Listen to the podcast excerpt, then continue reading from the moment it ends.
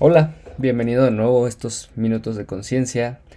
Primero que nada, te deseo un excelente año, un excelente inicio de año, que estas dos primeras semanas hayan sido muy productivas y que vayas muy, muy bien en esto que te estás proponiendo en el año.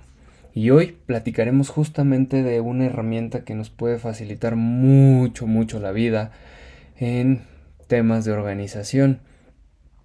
Normalmente, eh, bueno, más bien el tema de hoy es el, tema de la organización del tiempo, ¿no? El tiempo es una creencia limitante que muchas veces tenemos y que traemos al frente para evadir ciertas situaciones que no queremos realizar o por las cuales anhelamos obtener un resultado, sin embargo no nos queremos comprometer. Y creo que en su momento para muchos o la mayoría de las personas se ha vuelto un dolor de cabeza porque sentimos que no nos alcanza el tiempo, porque sentimos que no somos productivos, que a pesar de que estamos haciendo mil y un millón de cosas, no estamos logrando los resultados que estamos buscando. Entonces se está volviendo, o más bien se vuelve para muchas personas un dolor de cabeza, e incluso ya pensar en el tiempo les genera mucha ansiedad y bueno, es algo muy, muy demandante el tema del tiempo en cuestión de que tenemos que hacernos conscientes de cómo organizamos realmente nuestro tiempo.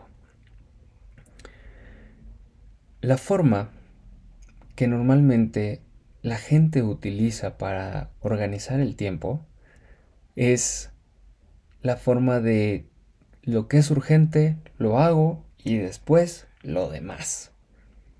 Y partimos de una situación de por qué existe la urgencia y realmente lo que significa urgente es urgente o realmente es algo que has tenido que aplazar por mucho tiempo y que has elegido aplazar por mucho tiempo porque no te inspira o no te sientes comprometido a hacer las cosas. En la realidad, las urgencias reales deberían de ser otro tipo que de cosas que estén fuera de nuestro control realmente, no cosas que están en nuestro control y que nosotros por nuestra procrastinación o desidia no elegimos hacer. Entonces, también nos ha pasado mucho que cosas que realmente tienen que ser parte de nuestro día a día las dejamos a un lado por ocuparnos con otras cosas que empiezan a ser negociables, que empiezan así como de, bueno, puedo dejar esto, o sea, quizá hoy no hago ejercicio, pero puedo hacer esto, eh, en lugar de hacer esto, en lugar de leer, ¿no? Hábitos que, nos gusta hacer a muchas personas, no, mejor ya no leo y, en, el, tiempo, en el tiempo de lectura mejor pongo esta actividad. Y, lo único que estamos haciendo, pues obviamente es eh, darle espacio o darle lugar a cosas que probablemente no nos estén dando ese resultado que nosotros estemos buscando o que muy probablemente no estén generando cosas positivas en nuestra vida, simplemente que por la desidia, por la flojera, por lo que sea, pues queremos ocultarlo, ¿no? Una cosa que yo siempre les digo a mis coaches es, hay ciertas actividades que son no negociables en tu día, que sí o sí tienes que tener, porque así es tu día a día, porque así es tu trabajo, porque así lo eliges también, ¿no? Por ejemplo, y tan sencillo como el tema del desayuno. Mucha gente dice, no, pues es que yo me llevo los, eh, mis toppers y ya desayuno en el camino. No, necesitas darte un tiempo para desayunar, porque también requieres hacer consciente el alimento que estás ingiriendo. ¿Qué, qué, qué, qué, te está haciendo ese alimento y cómo te va a beneficiar ese alimento? Incluso también cuando desayunamos o comemos tenemos que dejar el celular porque precisamente tenemos que ser conscientes y hacer consciente lo que estamos comiendo y el momento que estamos viviendo y estamos también diciéndole a nuestro cerebro este es nuestro momento de comer. Lo que sucede muchas veces es que por decir que ahorramos tiempo, pues terminamos comiendo mal, o no desayunamos, o no le damos un tiempo a la comida, o ni siquiera cenamos, no, porque llegamos ya tan cansados que ni lo hacemos. Entonces, primero que nada, debes de, de ponerle un momento en tu día a esas tres comidas porque son muy importantes, porque es parte del hábito de ser saludable, tú como persona.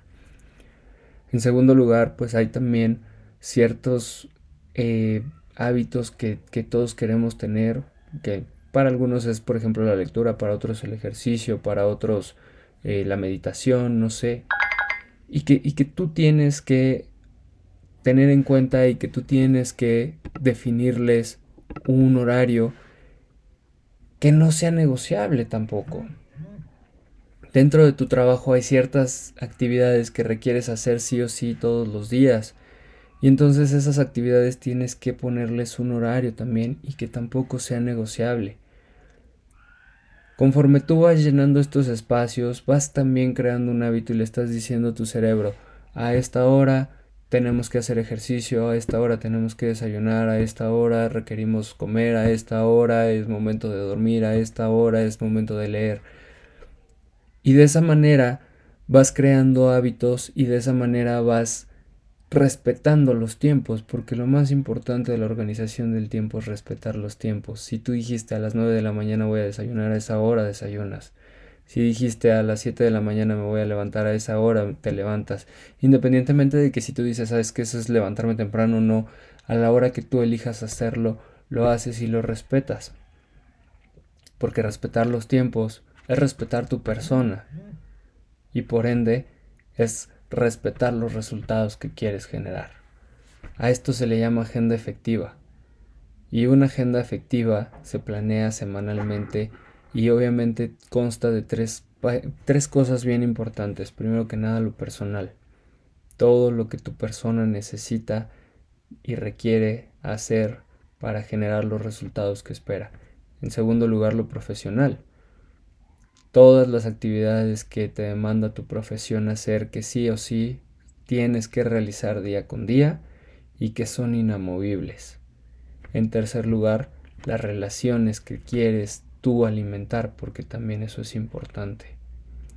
Darnos tiempo tanto para nosotros como para las demás personas y respetar el tiempo de cada una de estas áreas, no más, no menos sino que cada una tiene su lugar, ninguna compite con ninguna y lo más importante, en las tres generamos los resultados que estamos buscando. ¿Te gustaría cómo hacer te gustaría saber cómo hacer una agenda efectiva? Escríbeme.